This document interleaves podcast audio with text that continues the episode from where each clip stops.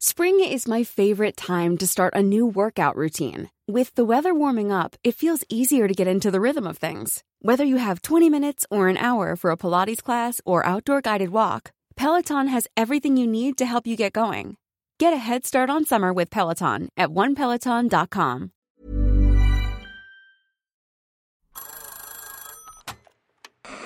Hola. Hola. Hola. Hola, hola. ¿Estás ahí? ¿Quieres saber lo que está pasando en tu país y en el mundo en pocos minutos? Te lo cuento.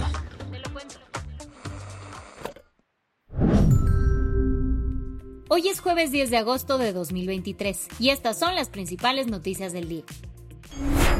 Te lo cuento. Hoy la Comunidad Económica de Estados de África Occidental decidirá si realiza una investigación militar contra los responsables del golpe de Estado en Níger. Espera, espera. ¿Hubo un golpe de Estado en Níger? Este miércoles los soldados de Níger emprendieron un golpe de Estado contra el presidente Mohamed Bazoum. Como te contamos por acá hace unas semanas, el 26 de julio, el general Abdurrahman Tian dio un golpe de Estado en Níger. El levantamiento militar terminó derrocando al presidente Mohamed Bazoum, quien está arrestado desde entonces. El general Tiani justificó sus acciones denunciando la grave crisis económica y de inseguridad en el país. Esta noticia podrá sonarte lejana, pero la verdad es que sí puede tener consecuencias globales importantes, así que hagamos un breve recap para que tengas toda la info a la mano. Níger es un país ubicado en el Sahel, esa franja que divide el desierto del Sahara con la selva africana. Sus vecinos son Algeria, Libia, Chad, Burkina Faso, Malí y Nigeria.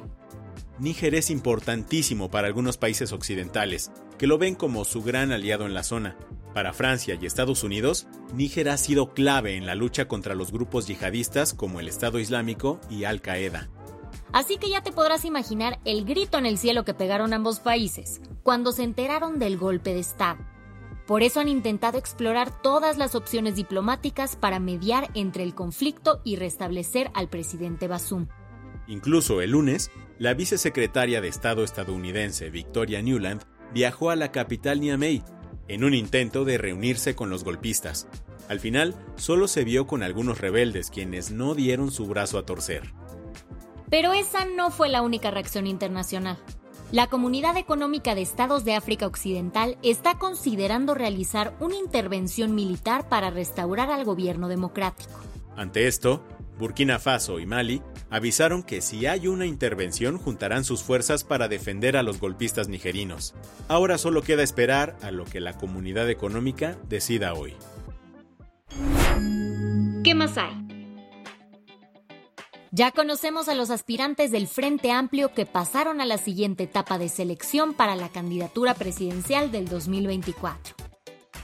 De los 13 aspirantes que soñaban con representar al Frente Amplio por México en la contienda presidencial del siguiente año, únicamente cuatro lograron pasar el primer filtro.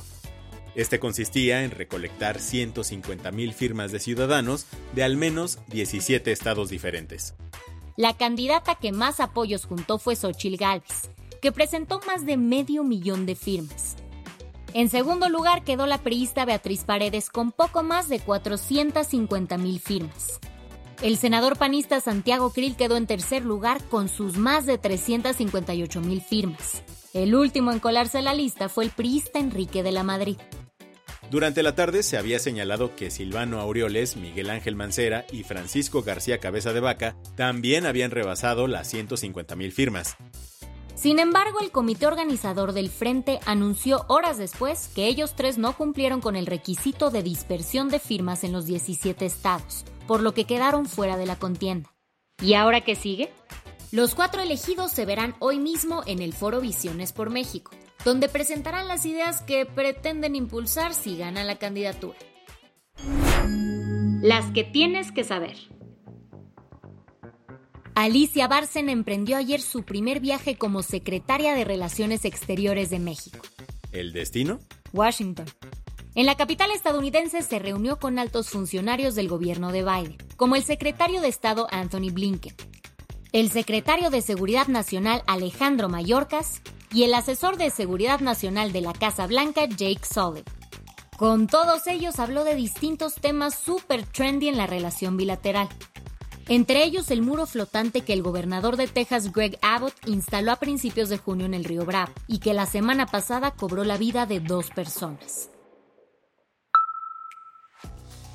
Lo que comenzó como una persecución a un vehículo por parte de policías de Nezahualcóyotl terminó en una balacera dentro del estacionamiento de la Terminal 2 del Aeropuerto Internacional de la Ciudad de México. El enfrentamiento se produjo la madrugada de este miércoles entre los policías y tres hombres a bordo de un vehículo blanco. Dos de ellos resultaron heridos. Tras el incidente, elementos de la Marina y la Policía Auxiliar de la CDMX llegaron al lugar para atender a los heridos las autoridades dijeron que los usuarios del aeropuerto no corrieron peligro y que no hubo necesidad de afectar las operaciones aéreas. La madrugada del miércoles Chiapas fue sacudida por un sismo de magnitud de 5.8. Su epicentro estuvo en el municipio de Tonalá. Según las autoridades de protección civil no se registraron muertes o personas heridas. Lo que sí hubo fueron daños materiales, como vidrios rotos en la terminal de transporte de Arriaga, ciudad que colinda con Tonalá.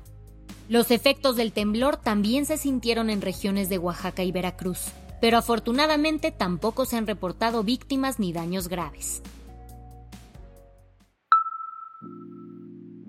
Rodríguez falleció ayer a los 81 años. Su nombre real era Sixto Díaz Rodríguez, un cantante estadounidense de origen mexicano cuya historia de vida fue retratada en el documental ganador del Oscar Searching for Sugar Man.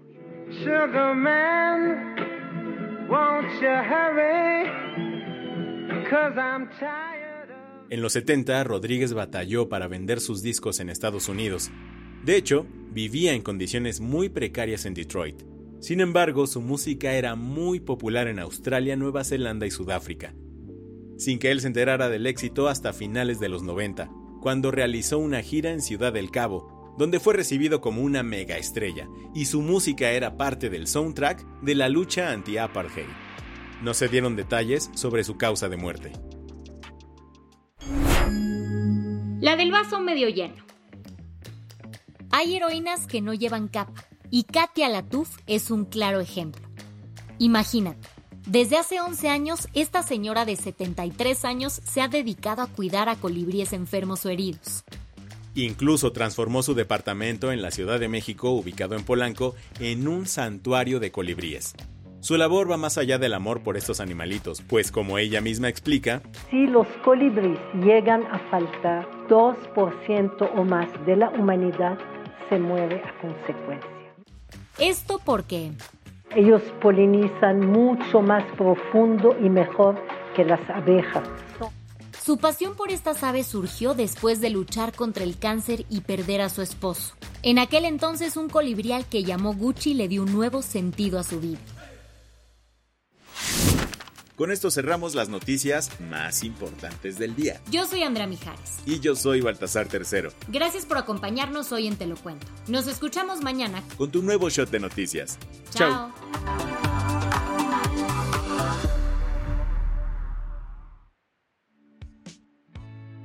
El guion de este episodio estuvo a cargo de Aisha Yanavi y Lucía Corona.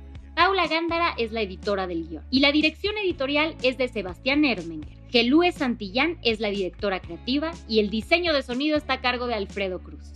¿Quieres estar al día? Nos encuentras como arroba te lo cuento en Instagram, TikTok, Snapchat y Twitter.